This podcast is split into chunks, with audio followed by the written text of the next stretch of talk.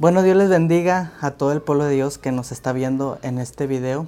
Este es un video fuera de lo normal, este, pero Dios me ha dado el privilegio de en esta tarde o en el momento que usted nos esté viendo, ya sea día, tarde o noche, que esté viendo este video, este, me da la oportunidad de, compartir un mensaje que ha, que ha hablado a mi vida y ya tengo aproximadamente como seis años este, atesorando este hermoso mensaje y entre, buscando entre mis cosas eh, de estudios, de libros, me encontré con este hermoso mensaje que nunca lo había dado y yo creo que ya era el momento, ya era, eh, ya era de acuerdo a, nuestra, a las situaciones que estamos viviendo como iglesia. Y pues primeramente vamos a elevar una oración para que esto sea de bendición para tu vida, este, como lo ha sido para mí, como creyente, como parte de, de la iglesia, como el cuerpo de Cristo. Y vamos a orar para que Dios sea hablando a nuestra vida. Que no sea Saúl, que sea Dios. Vamos a orar. Padre Celestial, me elevo ante trono de tu presencia, Padre, para pedirte, Señor, este, que nos hables eh, mediante tu palabra, que no sea que no sea Saúl, que no sea yo, sino seas tú este, hablando a tu pueblo, ministrando a tu pueblo mediante tu palabra, Padre. Oh Señor, prepara cada corazón de los que nos están viendo o escuchando este video. Prepara ese corazón, como dice tu palabra, que lo aten a su cuello y que lo escriban en la tabla de su corazón. En el nombre de tu Hijo amado Jesús, a ti la honra, a ti la gloria, porque tú te lo mereces. Amén. Bueno, este, escudriñando la palabra, hermanos, joven que me está viendo en esta semana, este tema lleva por nombre va a estar apareciendo aquí también. Todos los textos van a estar apareciendo. Si usted no tiene una Biblia a la mano, va a estar apareciendo los textos que voy a estar mencionando esta, en este mensaje. Pero el tema es la radiografía de la iglesia. ¿eh? No se le olvide, la radiografía de la iglesia. Lamentablemente, no quiero empezar con con noticias malas o, ser pesimistas. Pero lamentablemente eh, la iglesia del Señor en la actualidad, no, tampoco digo que todas, se ha apagado, se ha visto un enfriamiento, una tibiez total en la iglesia. Se encuentra anímicamente mal en estos tiempos. Pero bueno, vamos a poner un ejemplo porque como, como escucharon se llama la radiografía de la iglesia. Vamos a poner el ejemplo para entrar a este mensaje. Cuando una persona tiene un accidente y se fractura cualquier parte de su cuerpo, tiene que ir a que se hacerse una radiografía para ver dónde está la fractura, ¿verdad? Si, si es un esguince o si, si se lo eh, quebró totalmente el, hueso, pero tienen que ver en qué parte está la fractura. Pero bueno, ¿a qué va este, este ejemplo? Bueno, ahora vamos a ver en la iglesia del Señor, en la iglesia de Cristo, dónde está la fractura. O dónde estamos, dónde, dónde está esa fractura eh, eh, en nosotros actualmente. Pero para, para, antes de entrar a esta radiografía de la iglesia, de, la iglesia actual, primero quiero ver la iglesia primitiva. La iglesia primitiva, los primeros cristianos. Una iglesia saludable. ¿Y por qué le voy a decir que una iglesia saludable, una iglesia sin fractura? Vamos a ver los puntos, eh, eh, cómo se mantenían esta iglesia, estos cristianos, los primeros cristianos en esa época. vamos a ver este, cómo se comportaban los primeros cristianos. La iglesia del Señor. Vamos a abrir nuestras Biblias en el libro de Hechos, capítulo 2, verso 42. Y nos dice la palabra de Dios en el nombre del Padre, del Hijo y del Espíritu Santo, y perseveraban en la doctrina de los apóstoles, en la comunión unos con otros, en el partimiento del pan y en las oraciones. Y sobrevino temor a todas personas, y muchas maravillas y señales eran hechas por los apóstoles. Todos los que habían creído estaban juntos, tenían en común todas las cosas. Y venían y vendían sus propiedades, bienes, y lo repartían a todos según la necesidad de cada uno. Y estamos viendo el comportamiento de, esta, de estos primeros cristianos, de la iglesia eh, primitiva. Pero vamos a desglosarlo, este, vamos a ver qué es, lo, qué es lo que nos dice en el, en el verso 42. Perseveraban en la doctrina de los apóstoles. Primero. Entonces, ¿por qué en la doctrina de los apóstoles? ¿Qué es doctrina? Bueno, doctrina es un conjunto de enseñanzas. Pero ¿por qué en la doctrina de los apóstoles? Ahí en el libro de Gálatas, eh, hablando al apóstol Pablo, capítulo 1, verso 11 y 12, dice, mas os hago saber hermanos, que el Evangelio anunciado por mí no es según hombre. Pues yo lo recibí, pues yo ni lo recibí ni lo aprendí de hombre. Algunos, sino por la revelación de Jesucristo. Vámonos a, otro, texto que también confirma esto que los cristianos perseveraban en la doctrina de los apóstoles, pero vamos a ver más adelante por qué en la doctrina de los apóstoles. Porque yo recibí en 1 Corintios 11, capítulo 11, verso 23-24, porque yo recibí del Señor lo que también os he enseñado. Está muy claro aquí. Así la iglesia primitiva permanecía en las enseñanzas de nuestro Señor Jesucristo mediante los apóstoles. Por eso dice que permanecían en la doctrina de los apóstoles. ¿Por qué? Aunque sabemos que los apóstoles Pedro, Juan y entre otros más eh, tuvieron a, Jesús presente como su maestro, pero el apóstol Pablo, eh, anteriormente Saulo, este, no, no, no, no vio a nuestro maestro lo vio por revelación, este, y se le, se le llamó apóstol, apóstol de los gentiles. Pero pues venía, la, venía también de la enseñanza de nuestro Señor Jesucristo, por revelación.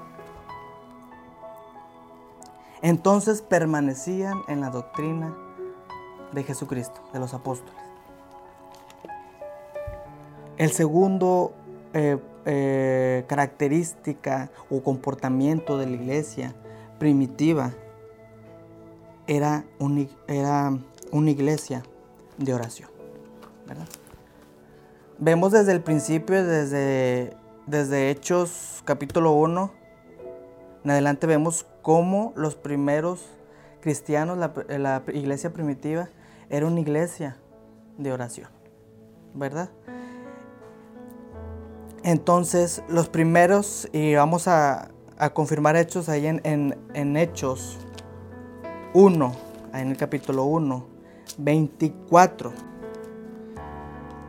Eh, aquí eh, orando la iglesia primitiva.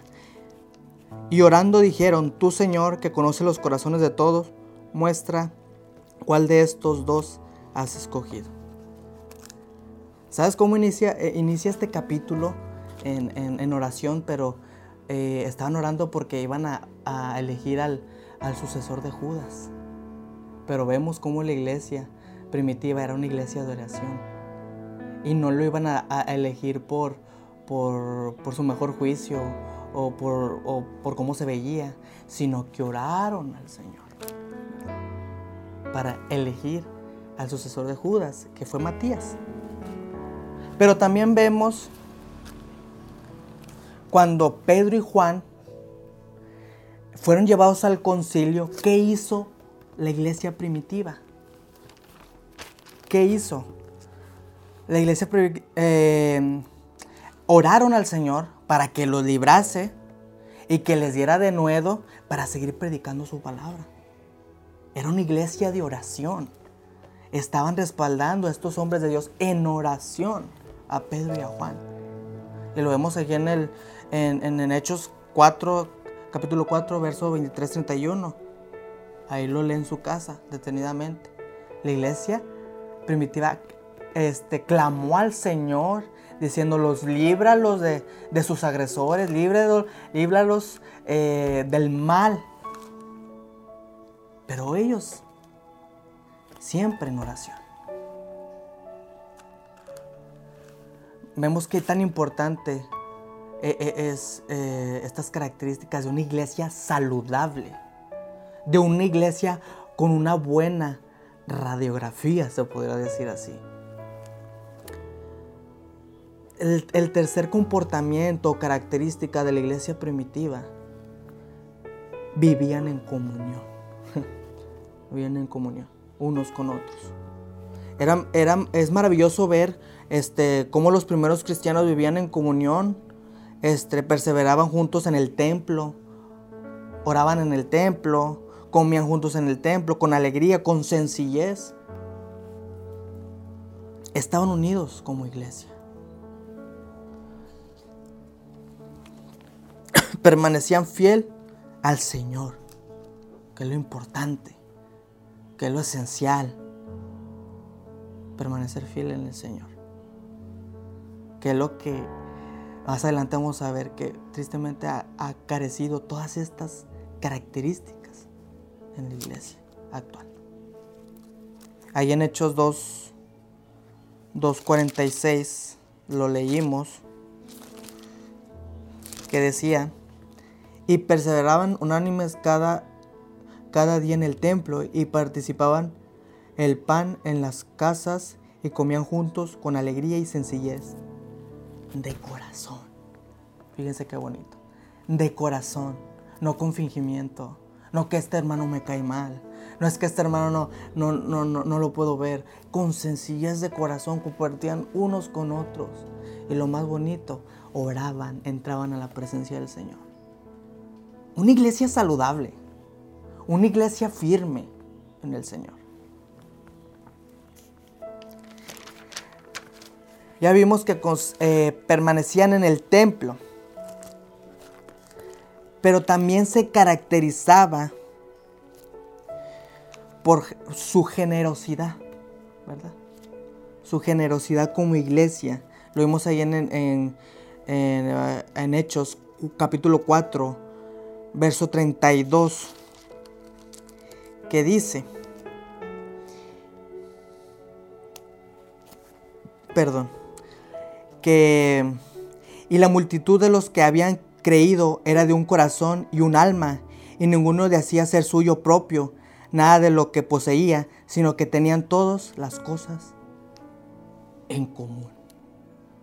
Una iglesia generosa una iglesia que no era egoísta. No era, no era una iglesia de que decían primero yo y después yo y siempre yo. Se veían unos por otros. Era una iglesia generosa. A mí lo que me, eh, lo que me, este, me emociona ver estas características de esta iglesia. Una iglesia muy saludable, hablando espiritualmente. Y lo más importante, y como nosotros como creyentes, porque Jesús cuando estuvo aquí en la tierra y les dijo a los apóstoles, le dio este mandato, id por todo el mundo y predicar el Evangelio a toda criatura. ¿Verdad?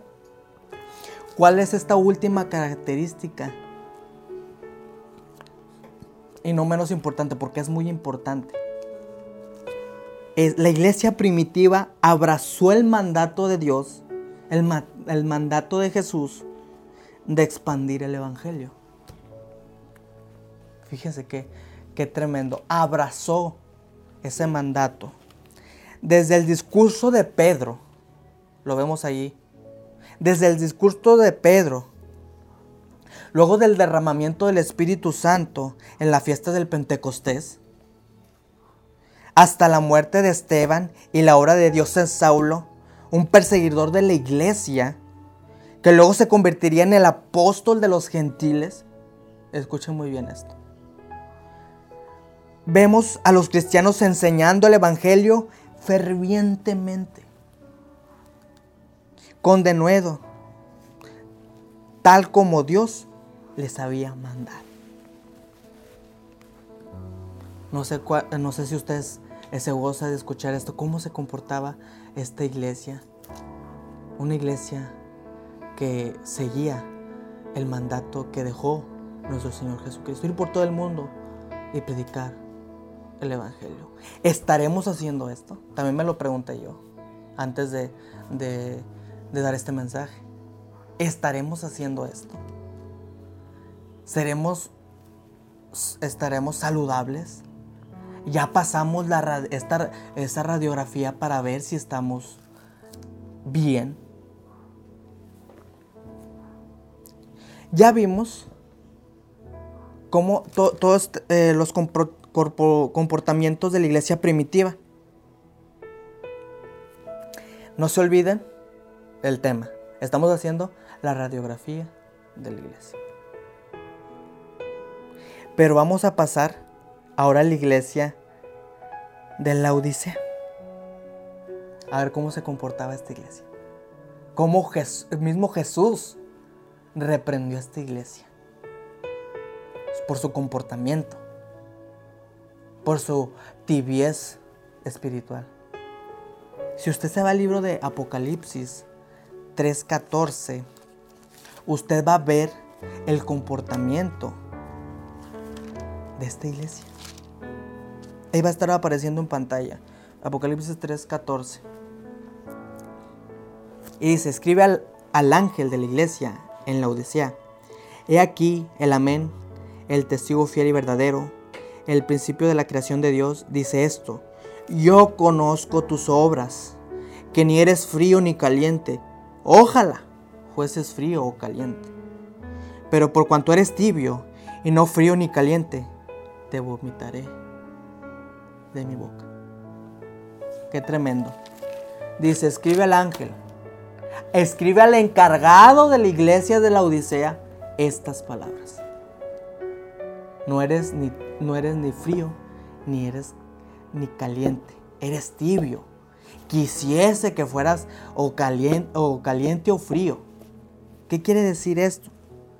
Pero antes de, entrar en la explicación, de, esto que nos, dice eh, nuestro Señor Jesucristo en, este, en el libro de Apocalipsis, vamos a ver quién es la iglesia de la Odisea.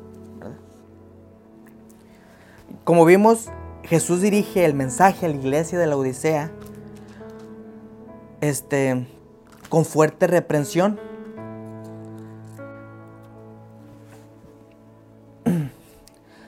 La, la Odisea Está situada al oeste de Asia Menor, en el borde del valle del río Lico, en la región de Frigia.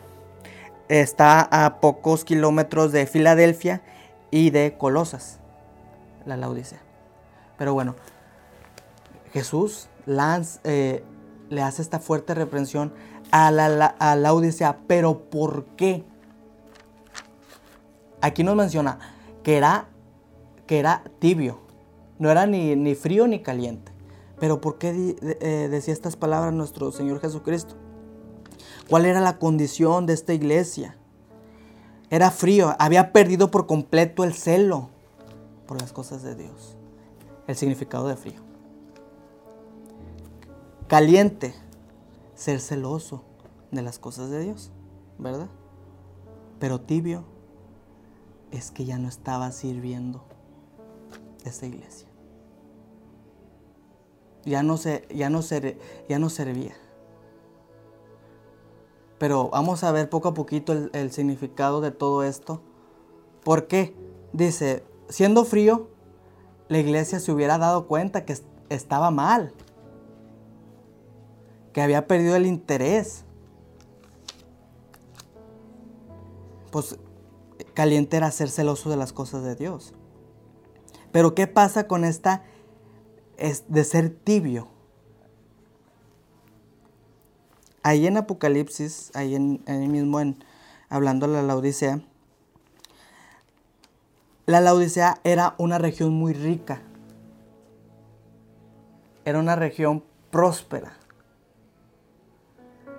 Entonces, ¿qué es lo que pasó? Que la iglesia de la Odisea se quería rico, autosuficiente. Eh, también lo menciona en, todo este pasaje, me he enriquecido. Tenía una autodependencia. Ya no dependía de Dios. Habían perdido el enfoque. Si hubieran sido fríos, a lo mejor se hubieran dado cuenta de su error. Pero tanto era su, su ego que no veían, que estaban en un error. Eran tibios.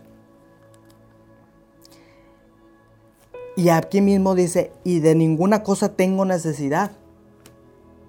Eran egocéntricos. Hablábamos con Pato hace, hace unos momentos que a veces le ponemos prioridad a nuestros ministerios y dejamos a Dios a un lado. Y, dio una, una, nos hizo una pregunta muy interesante que decía, si Dios te quitara todo ministerio, todo don, ¿qué harías? ¿Siguieras? Pero es lo que pasaba con esta iglesia se, engrandecía, ya sea por sus ministerios, porque eran ricos, porque eran mejores de la región. Yo, habían perdido el enfoque. Qué tremendo. Y luego el Señor Jesucristo lo sigue reprendiendo y le dice, eres desaventurado, miserable y pobre. ¿Qué quería decir con esto? que tenían una pobreza espiritual. Podrían ser muy ricos, podrían ser muy capaces, podrían ser muy intelectuales, podrían saber mucho de la palabra, pero eran pobres en espíritu. Fíjese lo tremendo, lo que estaba pasando en la iglesia de la. Era una iglesia que estaba desnudo delante de Dios porque también lo menciona, si lo lee detenidamente. en Apocalipsis 19.8. Vemos que el Señor Jesucristo va a venir por una iglesia que, que estén sus vestiduras bien, que sean, estén limpios, que estemos resplandecientes. Esto simboliza las acciones justas de los santos.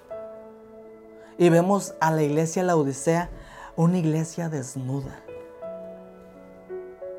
Una iglesia que había perdido el enfoque. Ese, y su ego crecía por otras cosas, por riquezas, por sabiduría. Pero ya habían, eh, tenían una pobreza espiritual. Qué tremendo que haya pasado esto en, este, en esa iglesia. Y esto es una enseñanza para la iglesia actual que no nos pase esto. Ya pasamos esta radiografía y vemos por qué la iglesia de la Odisea, en, qué, en dónde estaba esa fractura.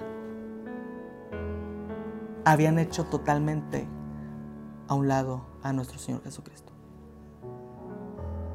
era una iglesia arrogante, egocéntrica.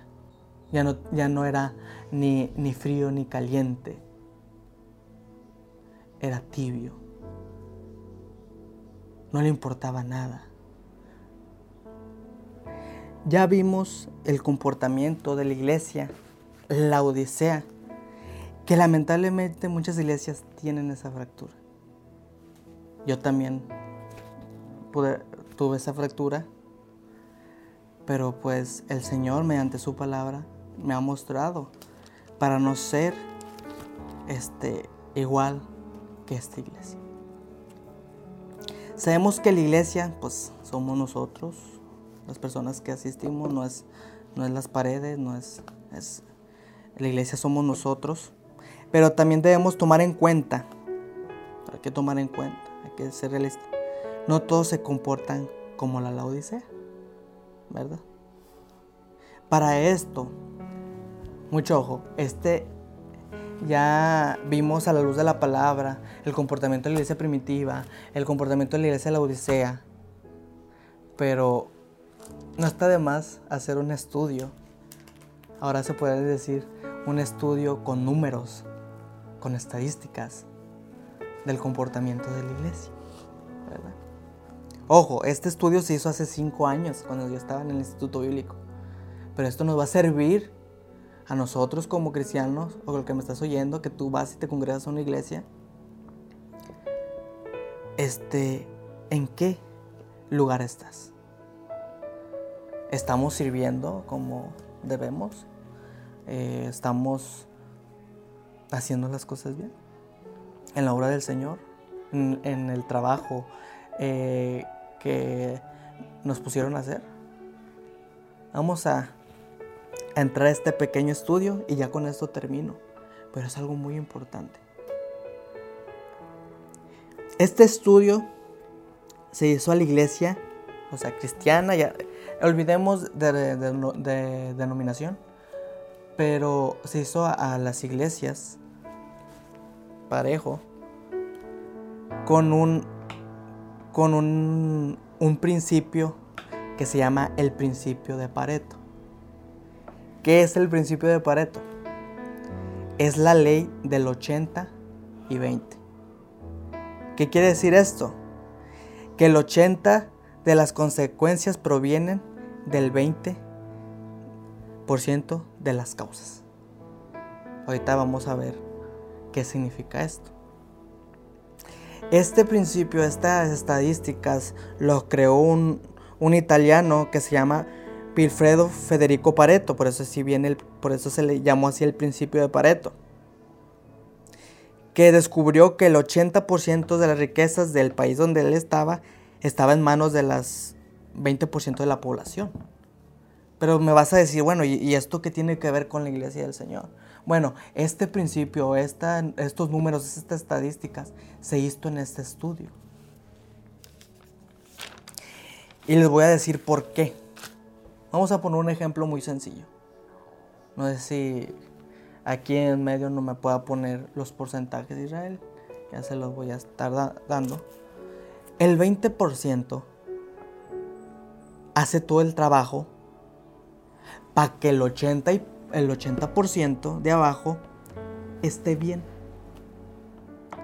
En otras palabras, los líderes, los pastores, los diáconos, o sea, el 20%, hacen este trabajo para que el 80%,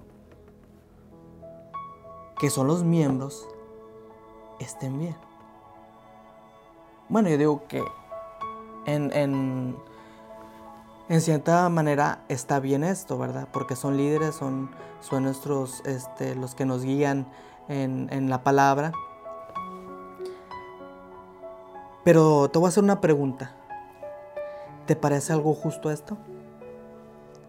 No sé, aquí está. Voy a tomar, voy a ser partícipe aquí de los que están en el, set de grabación. No sé, Piri Coronado. ¿Te parece justo que un 20% haga todo el trabajo y los otros estén pasivos? ¿Tú crees que puedes hacer algo al respecto? ¿En la iglesia, en tu iglesia, o, para que tú aportes algo a la iglesia. Claro. Ahí te va a decir por qué. O sea, está interesante este estudio, ya hablando con números, con estadísticas. Claro que deberíamos apoyar, no está de más apoyar a nuestro pastor a nuestro líder. Este, le, le, hacemos la carga más liviana a él. Este, si está nuestras posibilidades, con mucho gusto hay que hacerlo, ¿verdad? Este estudio fue hace cinco años y ahorita ya cambió muchas cosas, Cambió la iglesia, el, el comportamiento de la iglesia ha cambiado en la actualidad. Entonces, este, este principio de Pareto, que se le llama así a esta estadística, ya no aplica a la iglesia actual.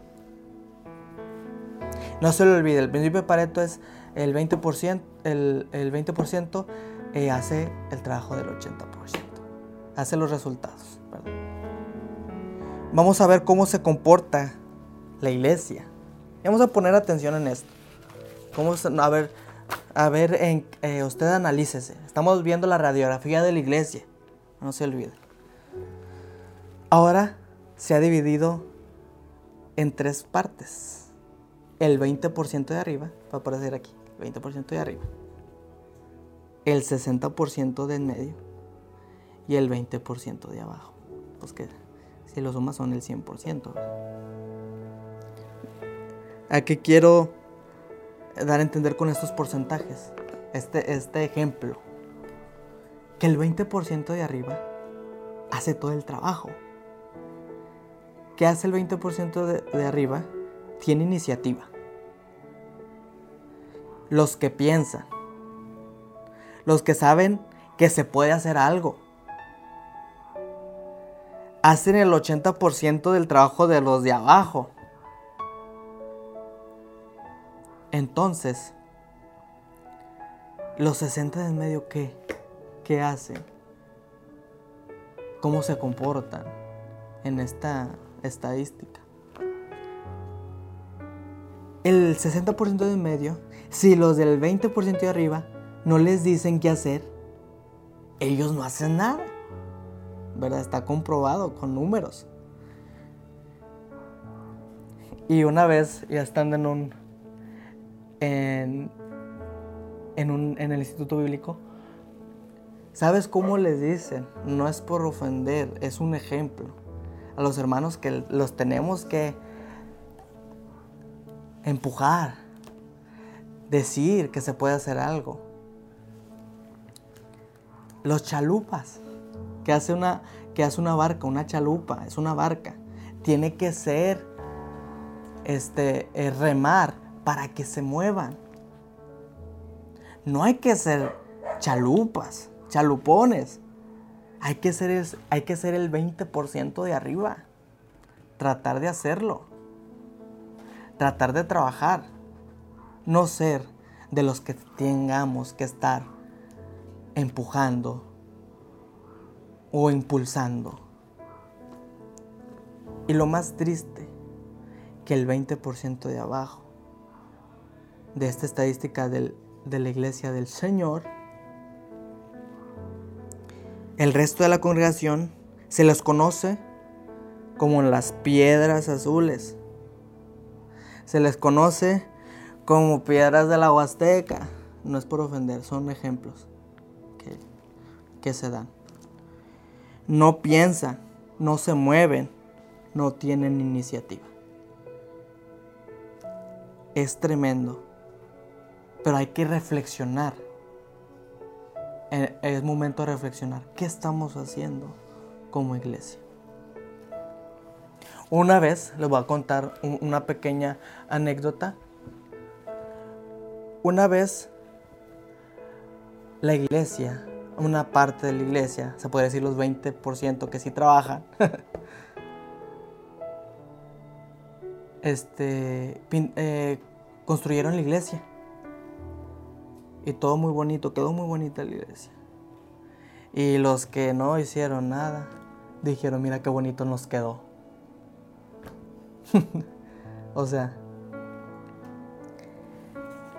ya, ya vamos entendiendo, hermanos, jóvenes, tú que estás en tu iglesia, tú que estás ahí, ¿te has puesto a pensar que tú puedes hacer algo? Me dirás, es que no tengo un ministerio, es que no tengo un don. Hermano, hay muchas cosas por qué hacer en la iglesia. No precisamente porque estés arriba del altar ya estás haciendo algo. Entiende eso. O porque estás cantando ya estás haciendo algo. Hay muchas cosas que hacer en la iglesia. Entonces, lo que, te, lo que te traté de explicar, que no hay que ser como la iglesia de la Odisea.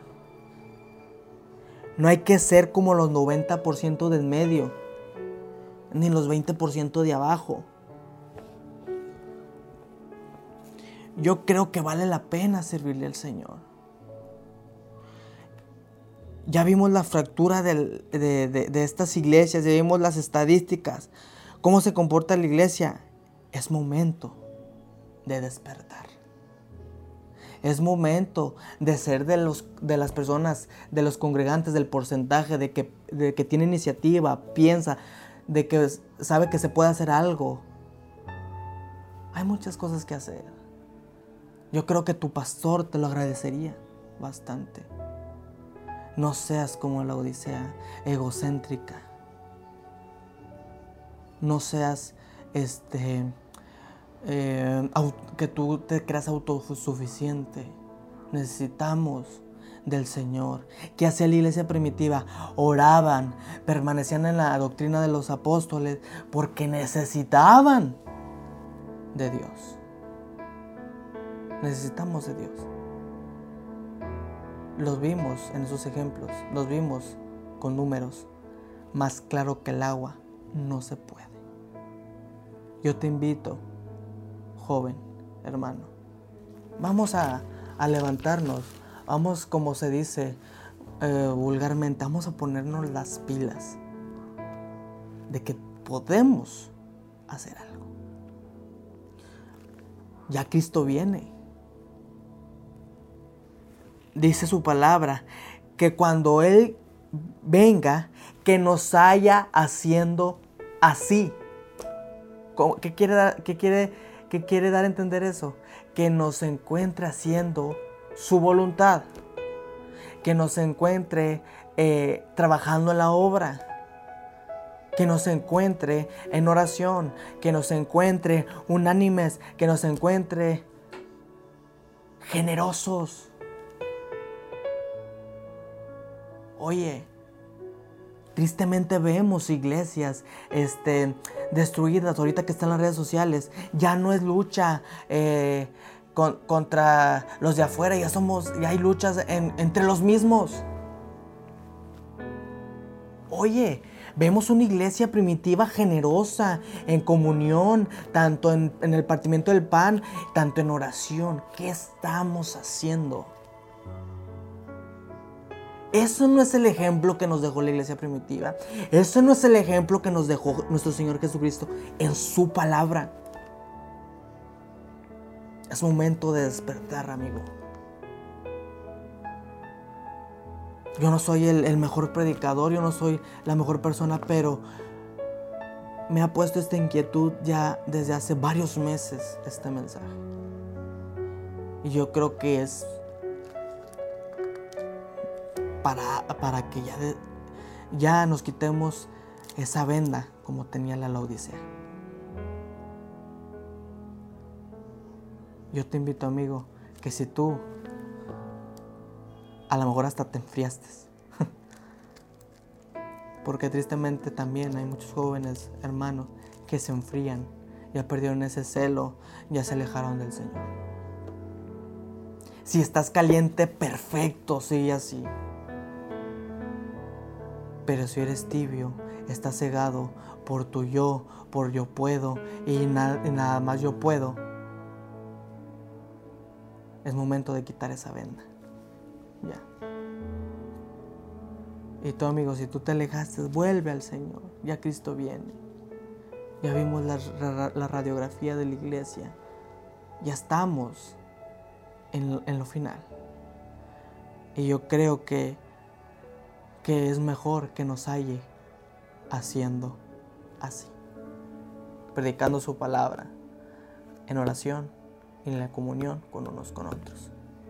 Espero que haya sido de bendición para tu vida. No te olvides de esto, de esta palabra. Yo quiero orar a los que nos están viendo en este video. Si tú dijiste, bueno, ya, sí, estoy así, pero quieres este, salir de, ese, de esa situación, yo creo que es momento. Yo creo que es esta oportunidad. Y vamos a orar. Y así para terminar este pequeño video, este pequeño mensaje que Dios ha dado a mi vida y lo quise compartir con ustedes. Vamos a orar, amantísimo Padre, que estás en el cielo, en la tierra y en todo lugar. Oh Señor, sabemos que son días malos. Sabemos, Señor, cómo está la humanidad. Oh Señor, sabemos de antemano que la iglesia también ha tenido fracturas, Padre.